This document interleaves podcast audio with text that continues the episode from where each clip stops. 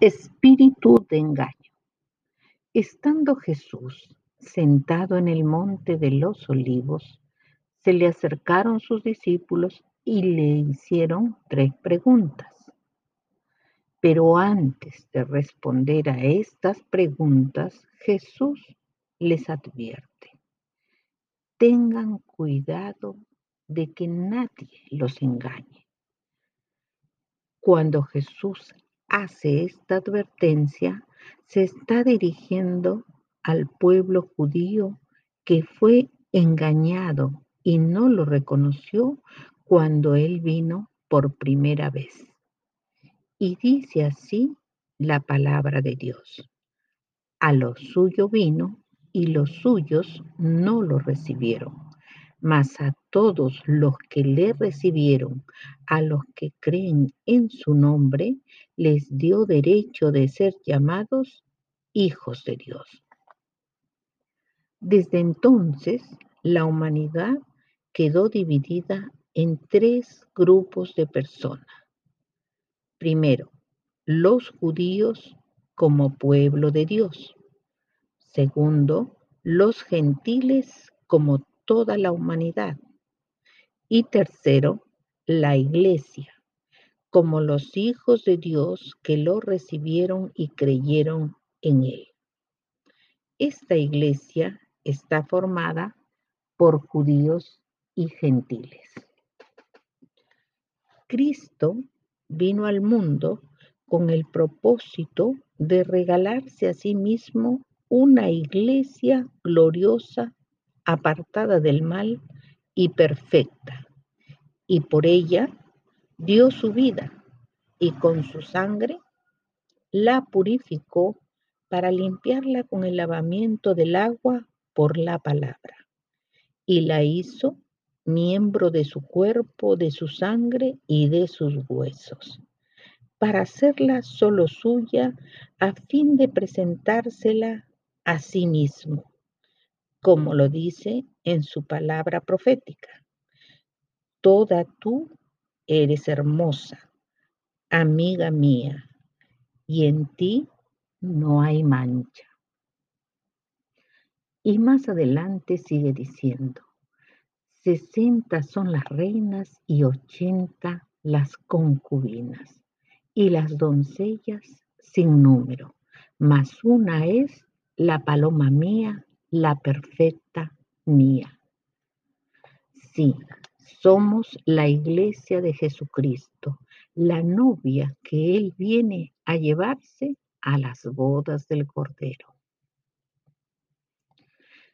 En cuanto al pueblo judío, el apóstol Pedro, reconociendo el espíritu de engaño que los envolvió, les dijo así, hermanos, cuando ustedes y sus gobernantes mataron a Jesús, lo hicieron sin saber en realidad lo que estaban haciendo.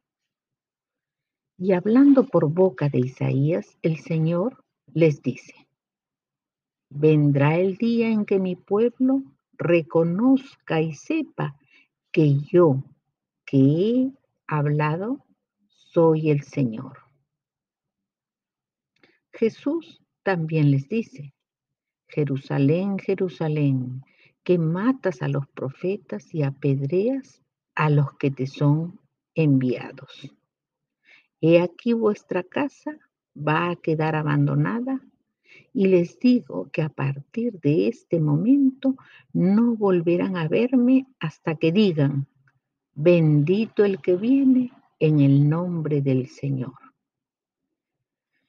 Jeremías, profetizando de ese día, dice así, cuán grande es ese día, tanto que no hay otro semejante a él. Tiempo de angustia para Jacob, pero de ella será librado. Y el profeta Oseas, hablando de ese tiempo, dice, después de esto se volverán los israelitas y buscarán al Señor su Dios y a David su rey. En los últimos tiempos acudirán con reverencia al Señor.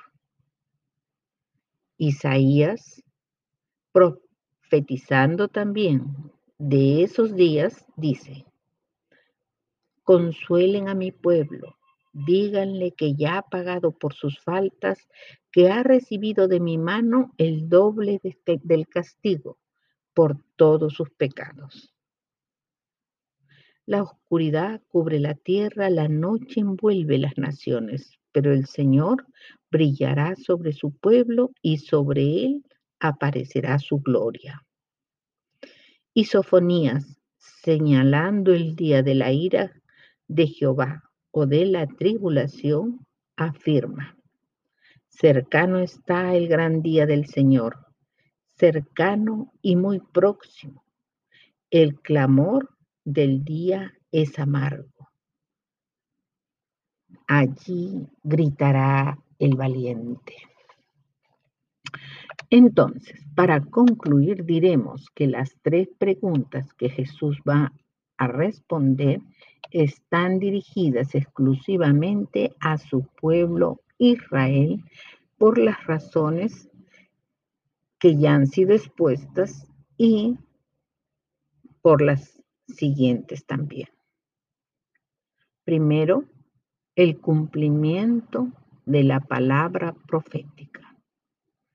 Segundo, cuando Jesús les dice que todo esto vendrá sobre esta generación, se, está refiriendo a la nación de Israel que nació como Estado el 14 de mayo de 1948 y durará sobre la Tierra entre 70 u 80 años, según la palabra de Dios. Tercero, cuando Jesús les dice, mirad que nadie os engañe, es porque ellos ya fueron engañados y pueden volver a ser engañados ya que aún están esperando su Mesías que traerá la paz y el amor a la tierra.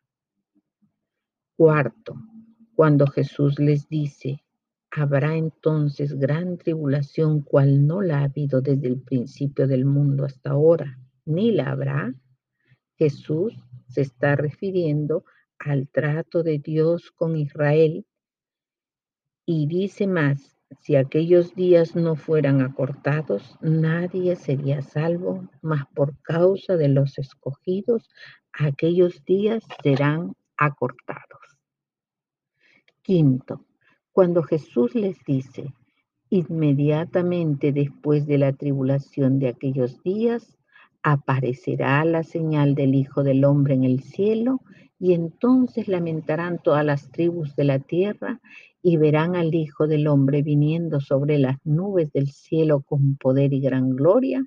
Aquí el Señor se está refiriendo a su segunda venida prometida a Israel para establecer su reinado milenial.